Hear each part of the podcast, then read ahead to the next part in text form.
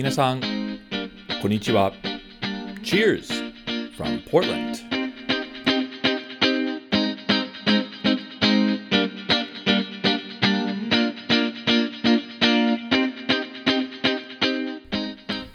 皆さん、こんにちは。どうも、お収集ブログのレッドです。ポートランド、オレゴンのお酒シーンを紹介するおトックポッドキャストへウェルカムです。これは、ポッドキャストのエピソード18です。このエピソード18では、オレゴンのお酒ニュースや珍しい特徴のすすめブルワリー、ベネディクティンブルワリーを紹介します。そして今回のインタビューセグメントでは大阪にある日本で初めてのポートランドクラフトビールテーマバーのクラフトカフェ今里のオーナーブシエ夫妻も紹介したいと思います。お二人ともは本当にいい方であり、お店のストーリーは結構面白いのでご期待ください。なお、このポードキャストはトラブルポートランドの提供でお送りします。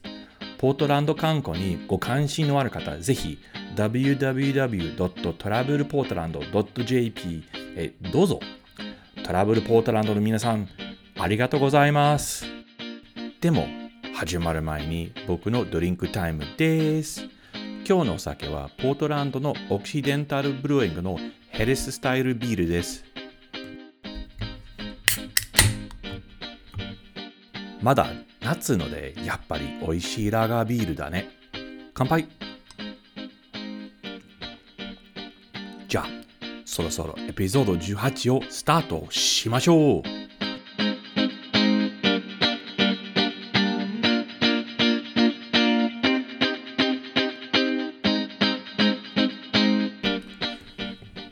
次にオレゴンのお酒シーンのニュースを共有したいと思います。1点目はコロナはなかなか終わらないことです。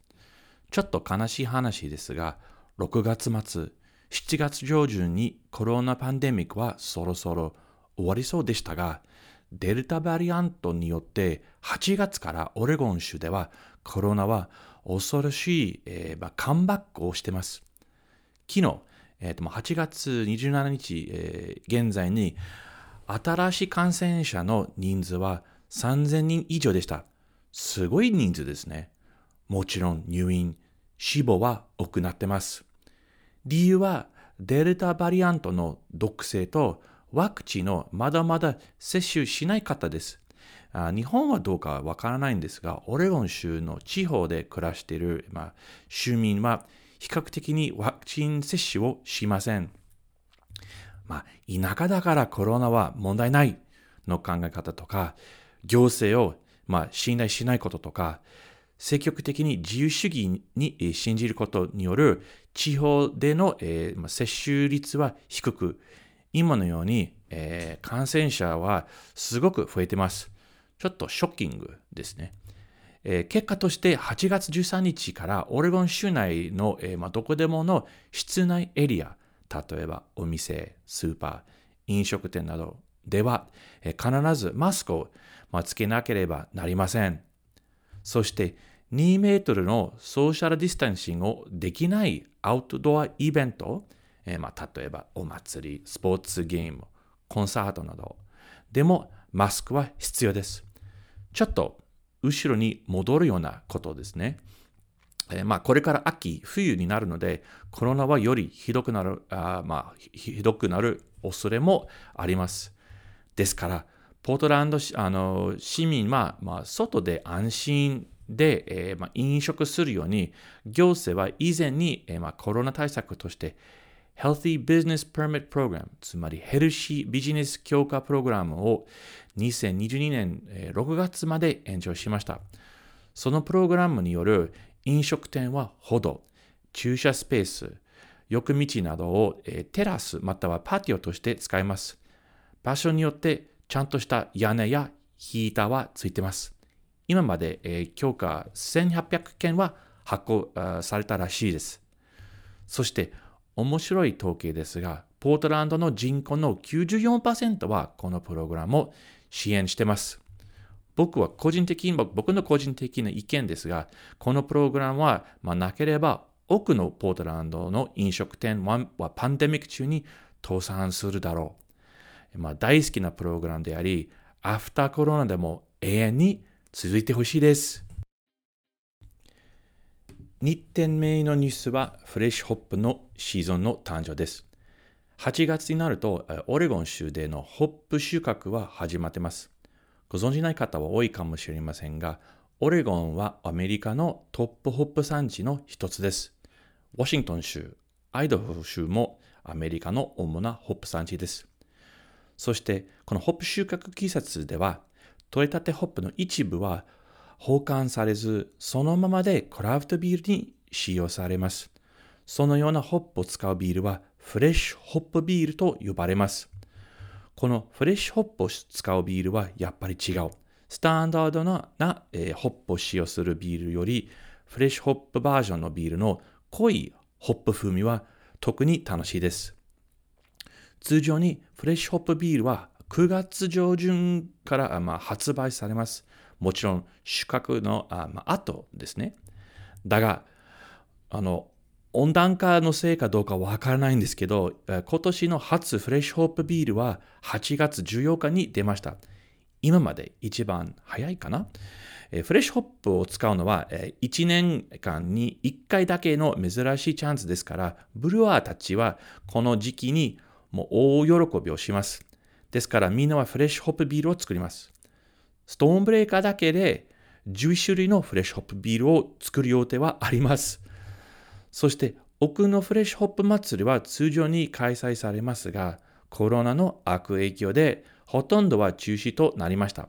ただし、一件のポートランドフレッシュホップフェスタの祭りはパンデミックなのに行います。なお、会場に入るためにワクチンのエビデンスを見せなければならないです。今のところ、祭りへ行くことにまあそんなに興味はないんですが、家でたくさんフレッシュホップビールを飲むつもりです。最後のアイテムは、ブルワリの直営店タップルームはどんどん増えること。本ポッドキャストでは、多くのブルワリ直営店タップルームですね、のオープンを、えー、今まで報告しました。そのトレンドの原因は、コロナによる飲食店の困難、スーパーやコンビニチャンネルの激しい競争と、卸屋にマージーの譲りたくないことですね。その結果、複数のタップルームのある醸造所、まあ、小さな醸造所でもは増えてきました。そして最近に同じような直営店、もう一件は行いました。それは大好評のリトルビーストブルーイの醸造所の隣にオープンしたばっかりのタップルームです。本来、リトルビーストは、えー、まあ、醸造所からかなり離れてあるポートランド市内のタップルーム1軒はありました。そのタップルームは、まあ、可愛い別荘の中に位置して、本当に素晴らしい場所です。だが、やっぱりお客さんは飲みながらビールの製造所の雰囲気を楽しみたいので、タップルームだけだと少し寂しいです。ですから、リトルビーストはポートランドの郊外にある醸造所に2軒目のタップルームを8月にあの開店しました。醸造所の隣にあるタップルームのメリットの一つは、ブルワー、まあ、醸造家に会えるかもしれない。僕はリトルビーストのオーナーのチャールズさんが大好きので、実回は彼のキュートなベストではなく、工場の方のタップルームへ行こうかな年内に他の直営店をオープンする噂は耳に入っていますので、確認次第に報告差し上げます。以上、ポートランド、オレゴンのお酒シーンのニュースでした。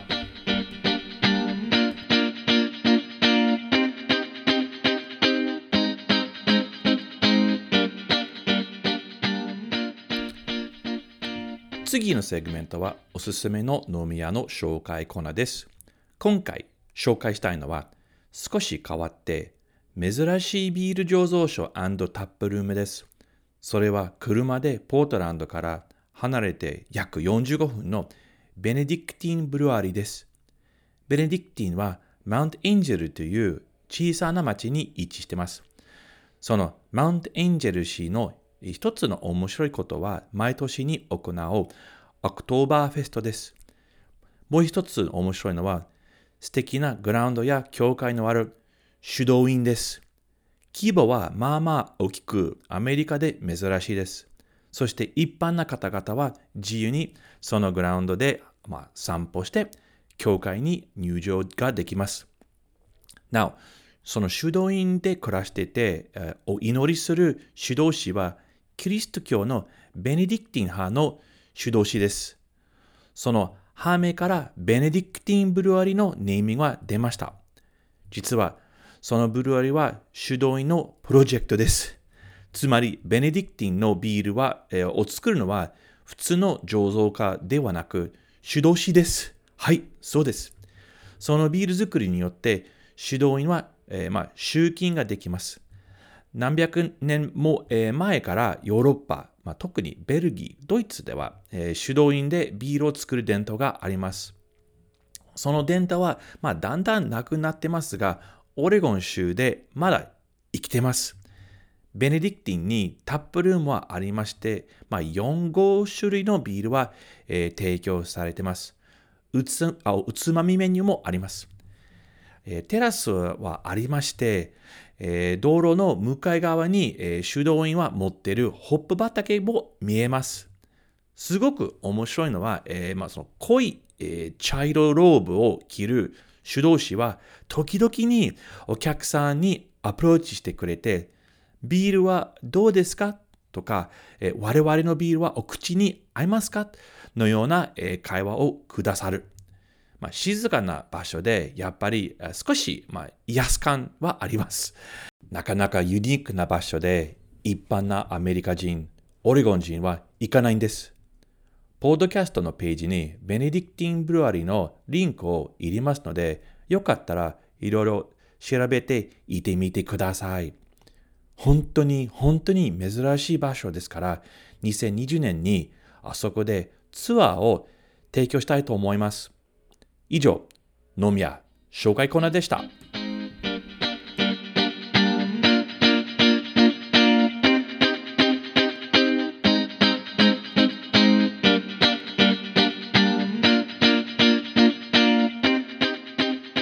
今日のポッドキャストでは、あの大好きな2人を紹介したいと思います。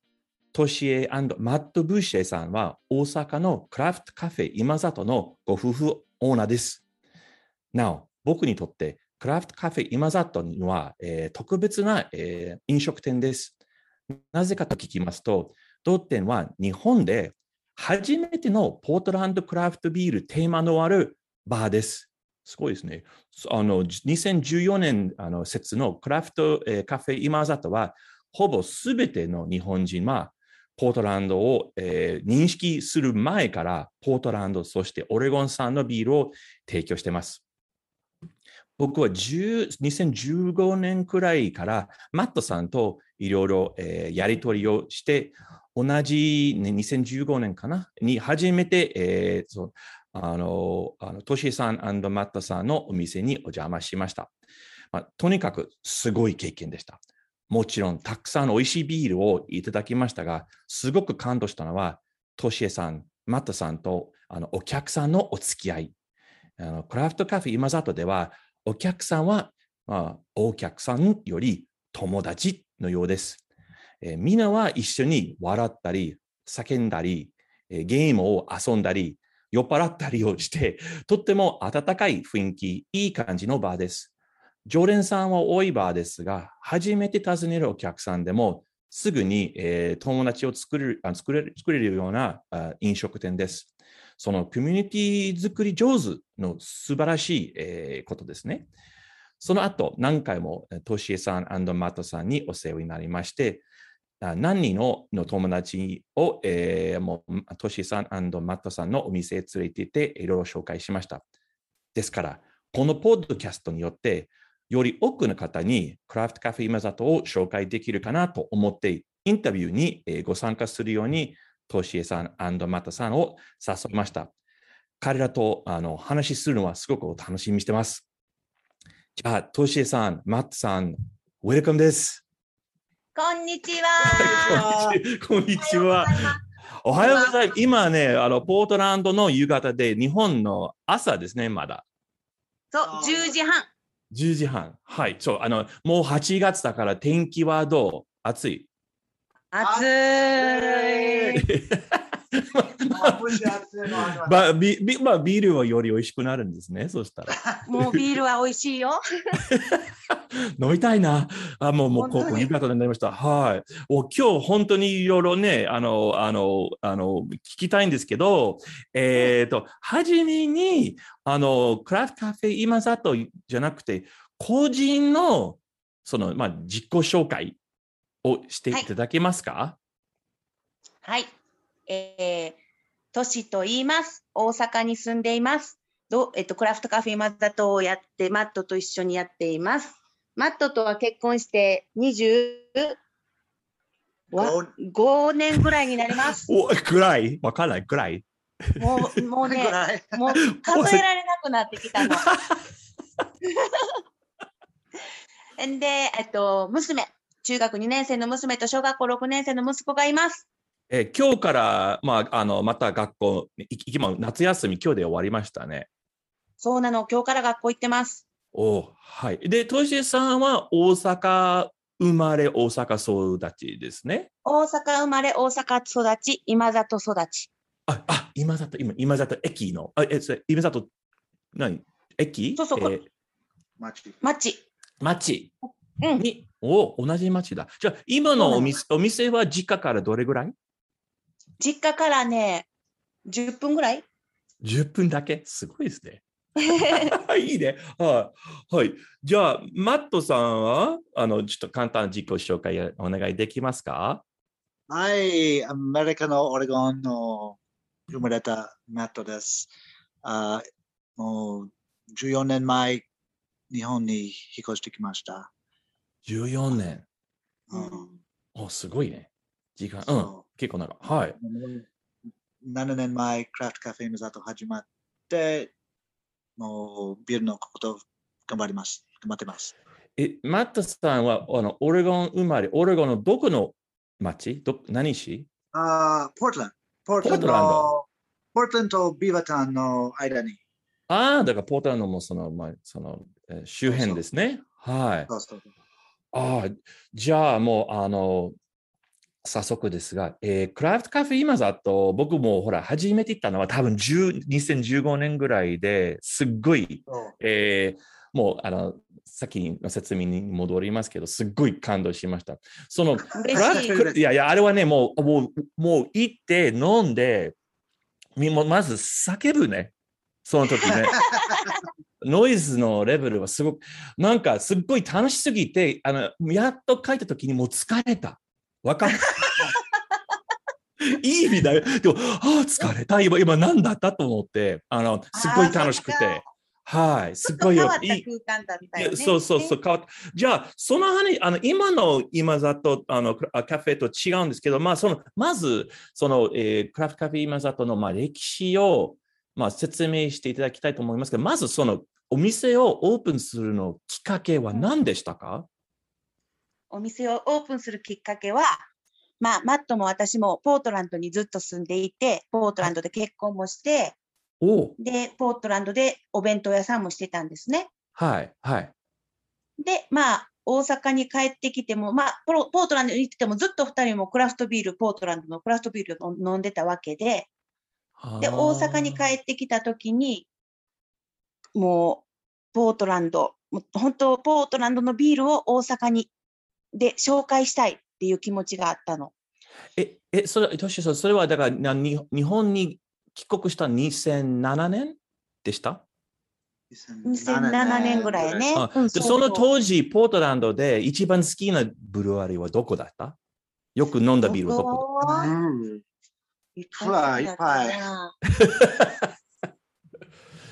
よく、よく、あの、通ったところはどこだったドッグ？ヘアザドッグ。うんああ、いやいやいやいや。でもなんかね、普通に。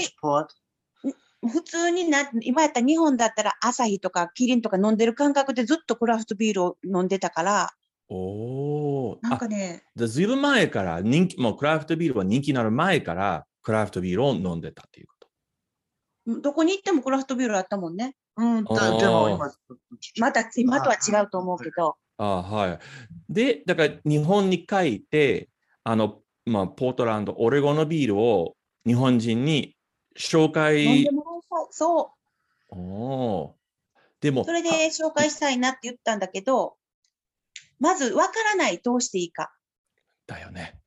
うん、ビールをアメリカからどうやって日本に持ってきて、どうやって売るんだろうっていうのがわからなくて、その時は今みたいに全然クラフトビールっていうのがなかったから、はい。もう本当にどうしていいかわからない。いろんな人に聞いたけどわからない状態で、ちょっと終わっちゃってたのね、そこで。ああ、今みたいにそう、たくさん情報はなかったね。あのうん、大阪でやっと1個出てたかなぐらいなのかな。えー、はい。それで諦めてたんだけれども、だんだんとクラフトビールっていうのがちょこちょこ出だしてきたので、こうドアがオープンしてきたのね。あ、この人に聞いたらこれがわかるんだあはいはいはいはい。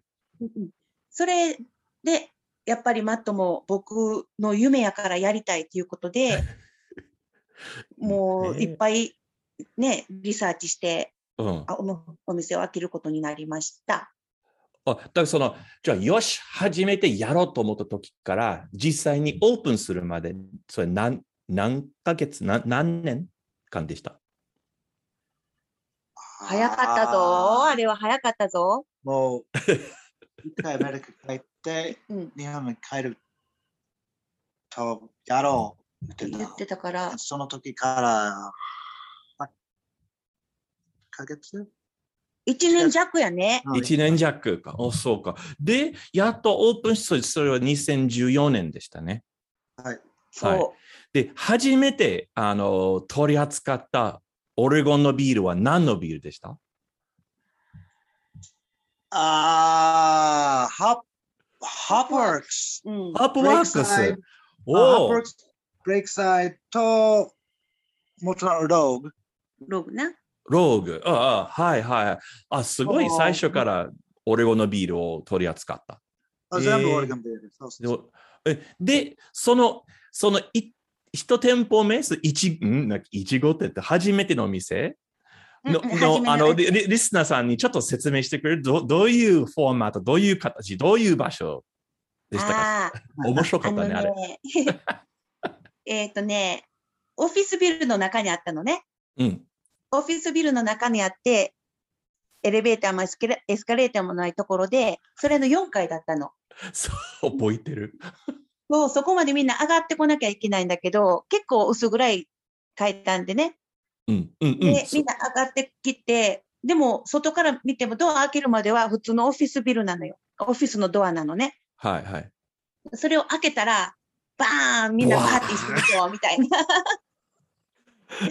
ちなみにあの、あのビールは何年築あれはね、すごいよ。結構古いよ。そうだったね。もう、50? 50年、60年じゃないかな。いや、もうそもっとだよ、もっとっともっともっちょっとよ。60年ぐらいか。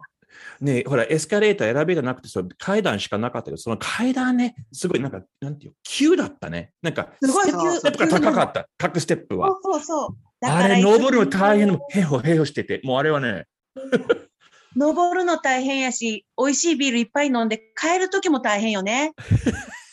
でもよかった、みんな大丈夫。みんなだ誰も怪我しませんでした。ああ、すごい。で、あれはね、あの、そのと当時、うんビアバーは何、えー週末だけでした？よく覚えたら。週に1回だけだったんだ。週2回。の金曜日だけ。金曜日だけ。あ、金曜日だけ？その他の日,、日にちは何をしてた？マットが英語の先生してた。ああ、同じ場所。同じ場所で。よく覚えて、ちょっとキッズ、キッズコーナー、キッズルームみたいなところ、スペースありましたね。これはもともと教室です。だから、つまり、あの、ビアバーする日は、その、子供の教室も、もう秋、もう秋教室になって、あの、おそうそう客さんは、まあ、あの、他の部屋でもう飲んでた。そうそうそおお、すごいね。はい。アメリカのクラフトビール屋さんって、なんかこう、みんな子供を連れてきて、家族で楽しくやってる雰囲気があったのね。はい。だから、その雰囲気を持ってきたかった。だから、ああ、うん、だから子供を連れてきても子供同士で遊べる場所があるよ。それを見ながら、近くにいながら親も美味しいビールを楽しめるよっていう雰囲気を一番作りたかったの。だからほら、ポートランドでちょっと当たり前な考え方だけど、日本でなかなかそういう場所はない。今でもない。そうそうそうそう。そう、ビールのところに子供連れて行ってとか、子供がそこにビールの飲むとこに行っても、すごい暇で仕方がないとか。ちょっとポーポートランドブルーパブみたい。うん、そうう、んだからね、今ラッキーラブラドーとブリッジポート、家族でみんな行ってる。そうそう、だからあのね、あのご両親はまあ安心しながらおもう美味しいビール飲めるんじゃないですか。子供がみ目の前にあの遊んでそうそうるから。気にせずね、楽しくね。ああ、いや、今でもほに日本で聞かないね。クラフトビどうール。なんだろうね。何にも聞いてない。子供ない。ない、うない。ほら、あの、ファミリーレストランみたいなところしか。そうそうそうそうね。そうい。や、でもクラフトビアバーで子供さんを連れて行けるような場所、まあ、とにかくすごい珍しいと思う。ね。うん、子供たちもみんなね、すごい楽しいからって、行こう行こうって言ってくれてたみたいで、ああ、うん、ほんでみんなでね、なんか子供の大きくなっていくのも見ていけるし、楽しかったよ。あ、そうね。はい、はい。あわかる。うん、で、あの場所は何年間ぐらいに、えー入ってた？3年いてたのかな ?3 年、4年、4年いてないな、3年半ぐらいいてたのかな ?3 年半ぐらい。はい。うん。で、結局、あの、でも、さもう最後まで、その、その、あの、いまあ、1, 1号店っていうか、初めての店は、もう最後まで、えっ、と、な週1回、ビアバーをし週1回。週一回 OK はい。で、その後に、あの、クラフトカフェ今里のフォーマットは全然変わりましたね。それ、その話も説明してくれる？あ、場所が変わったこと、うん、はい。あと、レイヤー、あの、あの、アプローチとか、全全然変わりました。なんかね、あの、ちょっと、え、うちのやってる英会話学校が、ババーをやっている英会話学校っていう噂が立ち出したのね。うんだからちょっとそれはいけないなと思って、やっぱりちゃんと階段のないところを見つけようって言って見つけたの。でも、サイズ的にはやっぱり大きいサイズが欲しかったし、あでも子供たちも自由に来れるようなところ。はい、はい、はい。で、もう本当に入りやすい雰囲気の壁も少ない窓ばっかりのようなところを探してうん見つけたので、それがね、あの商店街の中にあるの。ね、すごいね。商店街ね。はい。商店街の中には大きいスーパーの隣に今やってるんだけれど、はい。他は本当小さいお店ばっかり商店街、小さいお店がわーっていっぱいある。ああ、普通の商店街だね。うんうんうん。で、まあおじいちゃんおばあちゃんたちがすごい多いのね。うちのこの辺って。まあね。だからみうんん。な、みんな、うん、なんだこれっていう感じで見ていきはるんだけれども、あの、前のとこからの常連さんもみんな来てくれて、やっぱり外国人の方も多いので、ちょっと本当になんでこんなところにこんな場所がある？なんかちょっと、あの、地元の方々もちょっとショックしたかもしれない。まずはお店のコンセプトわからない。外国人急に現れて、そうそうそうそう、もうびっくりしてたみたいよ。したでしょ？みんなね。で、前の、初めてのところ、やったところが、本当に隠れ家的って言ったらいい変やけど、外からは全く見えないところからわ、そうだったね。はい。うん、今のところは本当もう、すべて見られる中がわーって開いてるところに変わったので、うんうん、なんかいろんなお客さん、別違うお客さんも来てくれるようになりました。あちょちゃんとね、今のところはそうね、結構目立つ、あの、角に位置してますね。だから、そうそうそう。で窓も大きいし、あれ、あれ、もともと何だった？あの、テナント。あそこはね、あの、一番初めはお餃子のお醤油だったの。で、その後にね、ドラッグストアになったの。おードラッグストア。で、そのはい。後に私たちだったの。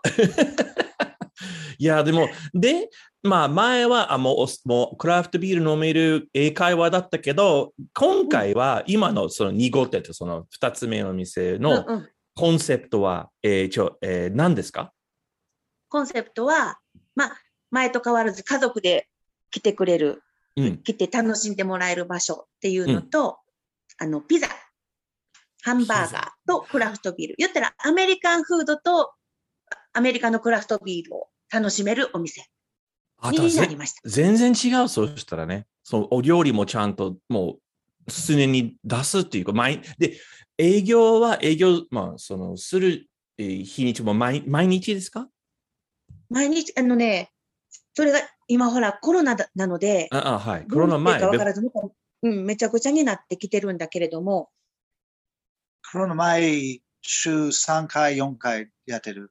3回、4回。あ、だから全然フォーマットが違う。もう3回、4回。やっぱりね、商店会の中なので、うん。週に1回だけ開けてると、えー何してんねんって言われるのよね。ちょっと怪しい。そうそうそう、本当に怪しく思われるので、もうちょっと開けてみました。And ああうちの子供まだ小さいから、毎日まだやりたくない。子供ああもっと大きくなると、うんもっとすると思います。うんあ要するに今まだ子供は若いうちにもちょっとファもうあのファミリータイムをね大事にしなければならないんですよね。そうそうはいそうそう。ああ、OK。だから今、まあ、その、ビフォーコロナは週3回、4回ぐらい3で。回。はい。はい。はい。で、えっ、と、えー前のところと同じく、まあ、生ビールを出して、えーその出してますその当時は、あの、ボトルショップの役割もしてた？あるいはそれあコロナになってから。一回、えっとね、コロナになって、お店を閉めなきゃいけないか、早く閉めなきゃいけない、ビールを出せないっていう、2、3日前にね、免許が取れたの。ああ、OK。じゃあ、これはいつあきょ、去年の話？きえっと、去年取ったのか。違う、5月だ。5月。5月。あ今年の5月の免許、その、あの、主販店免許？そうそうそう、主販販売、種類販売か。免許を、あ、こ今年の5月に取った。そうそう。で、まあ、もうそのプロプロセスは長かったけどね。あ、あ、そうね。だから、申請したのはもしかして去年？だけど、やっと今年の5月に。そうそうそうそう、そういうこと。ああ、それはね。で、だからじゃあ、コロナ、ビフォーコロナは、まあ、その、まあ、クラフトビアバーでほとんどの売り上げは、もうその、まあ、生ビールですね。タップで。ねあと、フードもね、ピザとハンバーガー。うんうんうんでうんじゃあ、コロナ、まあ、去年、まあね、コロナになって、そのどういうふうに、その、あの、ビジネスを、まあ、ピボットっていうか、その、えーな適用しましたんですか？な何を、などう何、何を変わりましたか？コロナになってから？そそうね。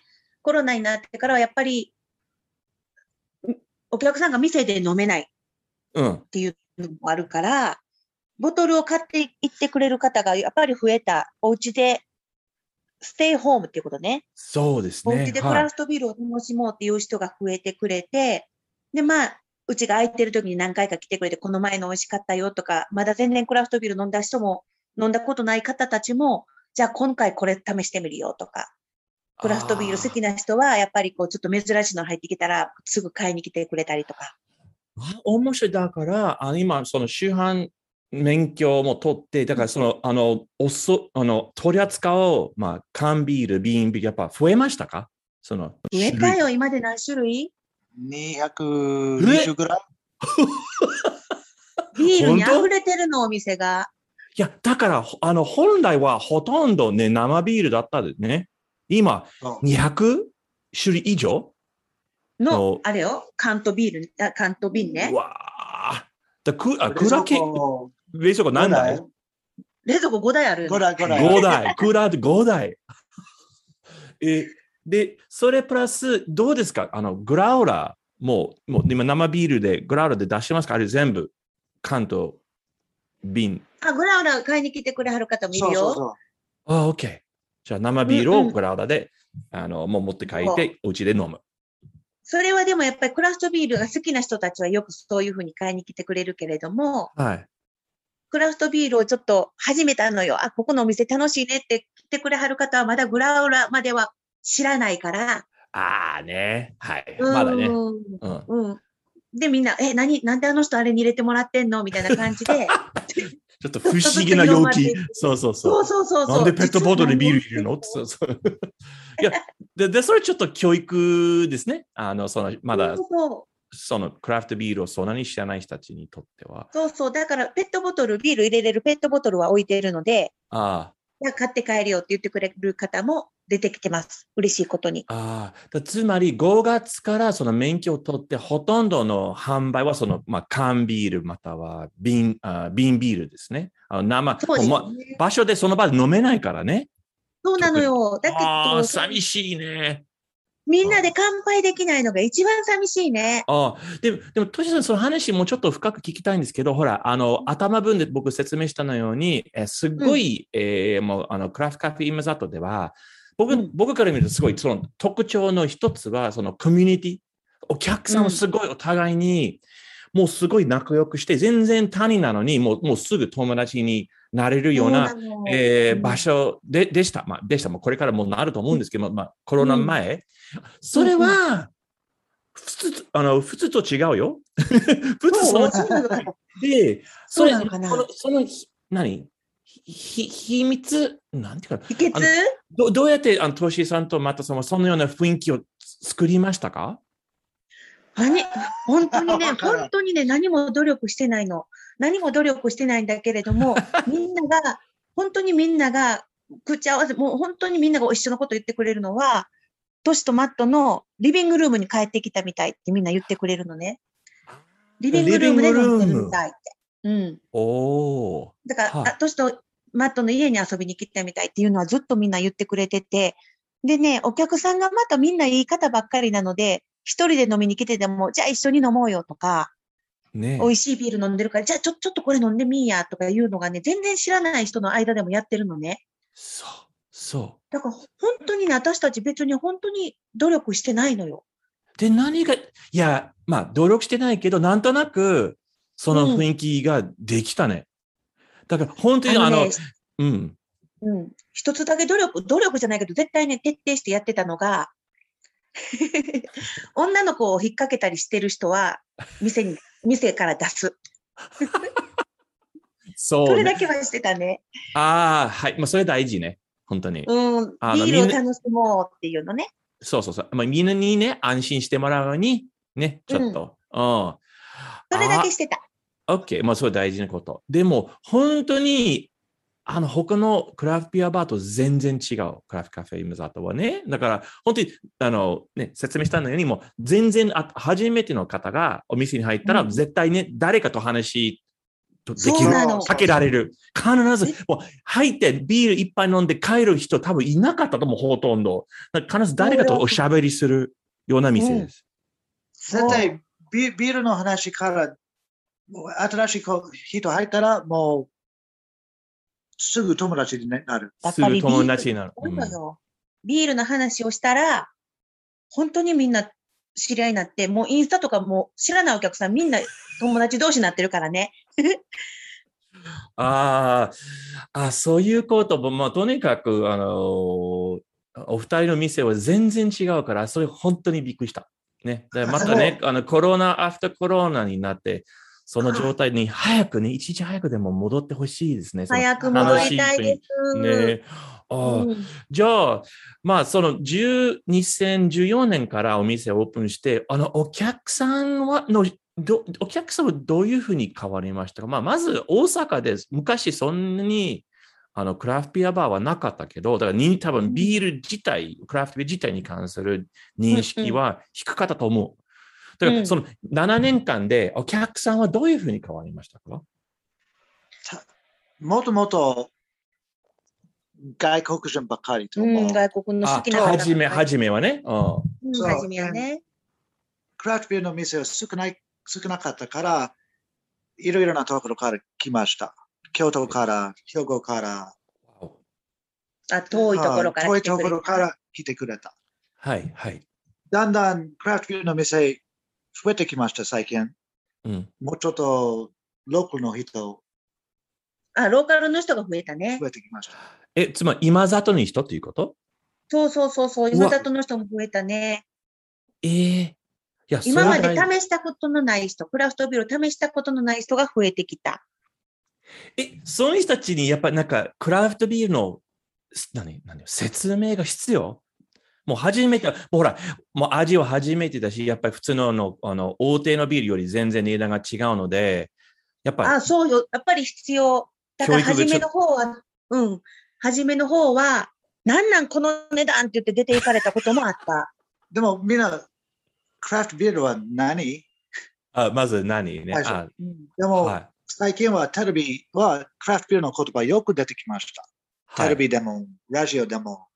そう、だんだんクラフトビールの言葉みんなうん、分クラフト。ビールっていうことはみんな分かってるので、じゃあ試してみよう。お、今里にこんなとこあるやん。行ってみようよ。ってくれて、ああ、じゃあそれうん7年間で全然変わってきたね。そういう、そうみそうそうそうね、始めた頃はこっちが説明しなくてもいい人たち、まあクラフトビールに通な人たちがすごい集まってくれたけど、今は説明することが多くなった。ね、せ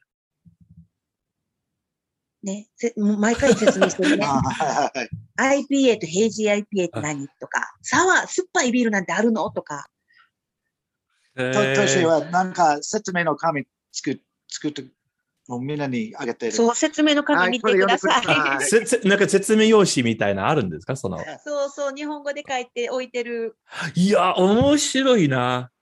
あの、ほら、あの、ほら、大阪、東京の、の何中心街であれば、ほら、若者が集まる場所で、まあ、みんなだってクラフトビールの認識、まあ、は結構、まあ、もちょっとまあまあ高いんですけど、今ざっとはそんなような、まあ、場所ではなくて、やっぱその教育が、もう今、クラフトビールもう何年かに、もう日本にもうもう出て、出ても、まだまだわからない人たちいますよね。だから、でもそれはお客さんとそのようなあの教育、説明すると、お客さんとなんかちょっとつなぎますね。あそうそう、コミュニケーションも取れるしね。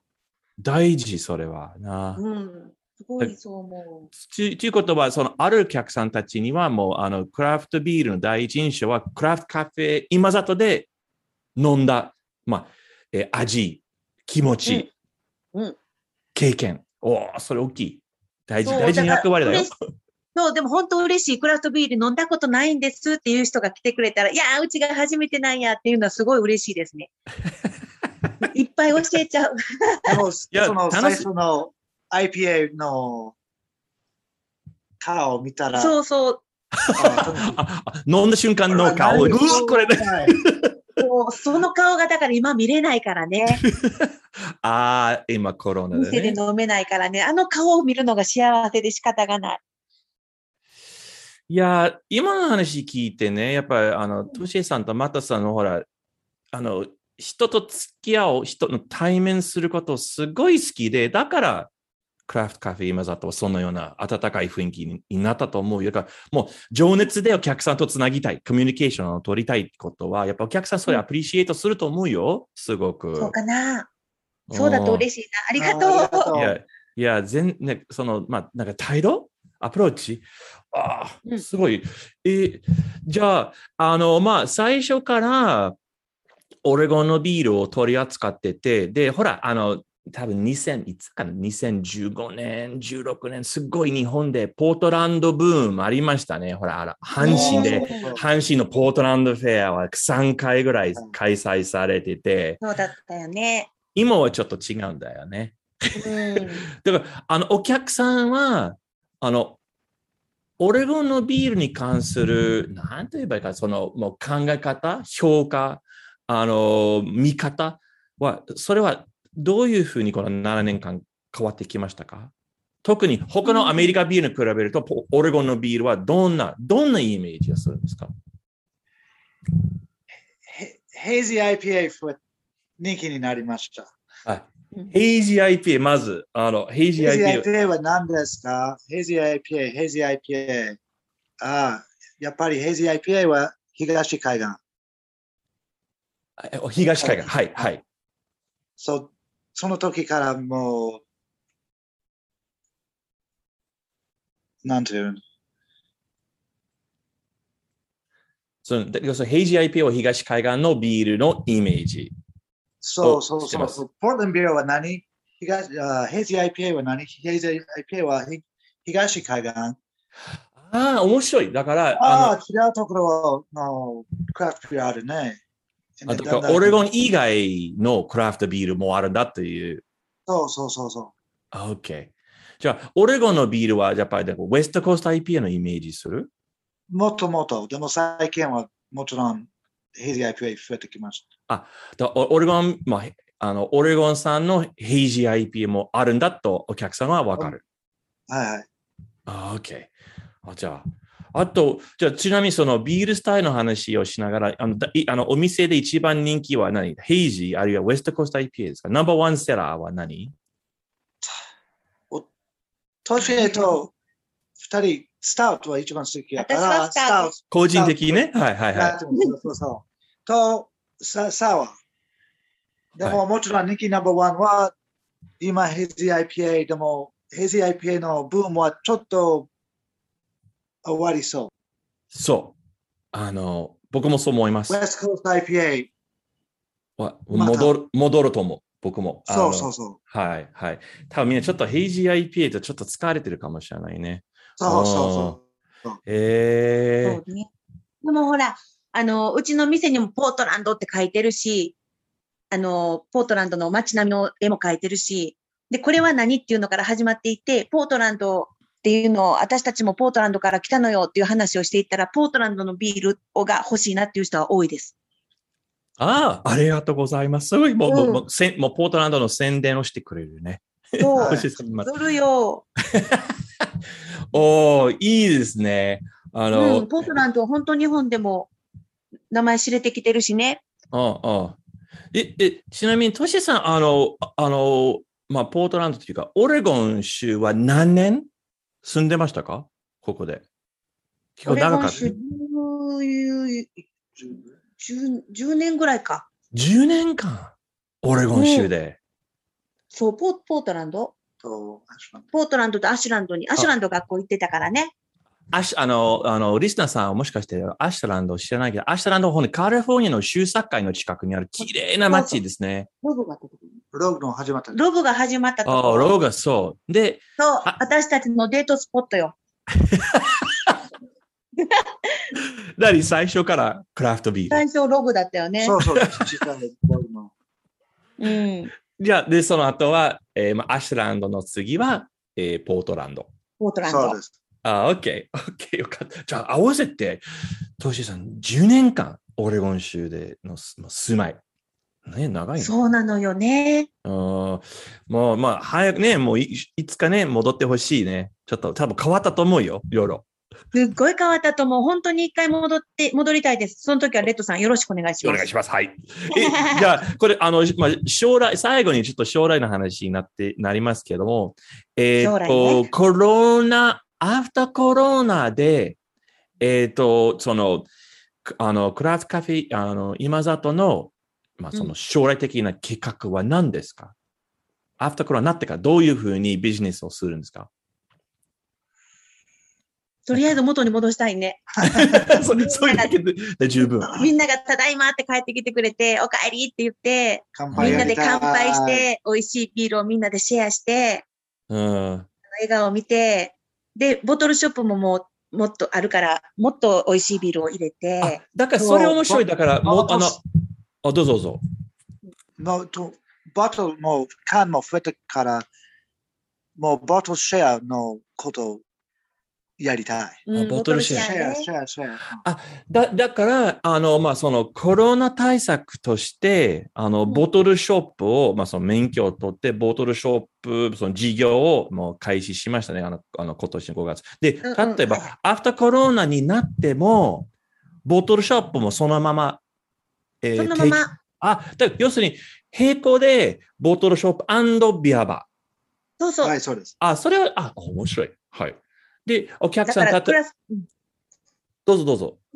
クラフトカフェ今だと、名前がちょっと長くなるのね、もうすぐね。えクラフトカフェ今だと、アンドタップ、なんだっけ、違うわ、ボトルショップ。ボトルショップ。あボトルショップで、そしたら、あの、例えばお客さんは、あの、ボトルを買って、日本はどうかな？いや、ボトルを買って、その場で飲める？あるいは、も、も持っていけないとダメアフターあはい。アフターコロナはね、うん、できますか？あの、店内でできます、。できます。おおいいですね。だ本当に、あの、もう、ここって言えば、ほら、あの、あの、例えば、ベルモントステーションとか、ビアモンガーズみたいな、まあ、ボトルショップバーで、ボト、あの、バーの中で、その、買ったボトルを、まあ、まあ、缶ビールも、もちろん、まあ、う飲める。おおそうそじゃあ、すごいお客さんとすごい選択、そしたら。生ビールのそ何タップと200いくつあの種類のビールをボトル噛んで。そうよ。もう楽しいよね。楽しいよね。早く行きたい。ね。じゃあ、今日、あの、本当にね、トシエさん、マットさん、本当にいろいろありがとうございました。まあ、今ちょっと難しい時期ですから、まあ、もう、いずれはもう、超えますね。一緒に超えましょ超えましょう。頑張ろうね。う。頑張ろう。本当に、うん頑張る。今日は本当にいろいろありがとうございます。本当にもうすぐに、えークラフトカフェイムザトでいろいろもうたくさん何杯でももういただきたいと思います。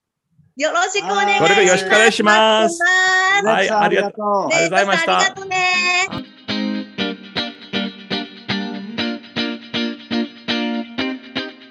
皆さんどうでしたでしょうか？クラフトカフェ今里のブシェ夫妻。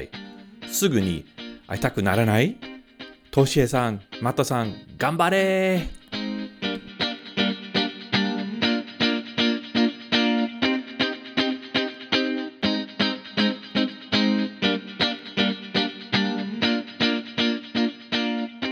このポードキャストエピソードを聞きいただき誠にありがとうございます。他のエピソードを聞くため、オレゴンやポートランドの飲食シーンを知るため、または飲食ツアーをご予約するために、ぜひお収集ブログへどうぞ。Facebook または Instagram のフォローもお願いします。また次回はよろしく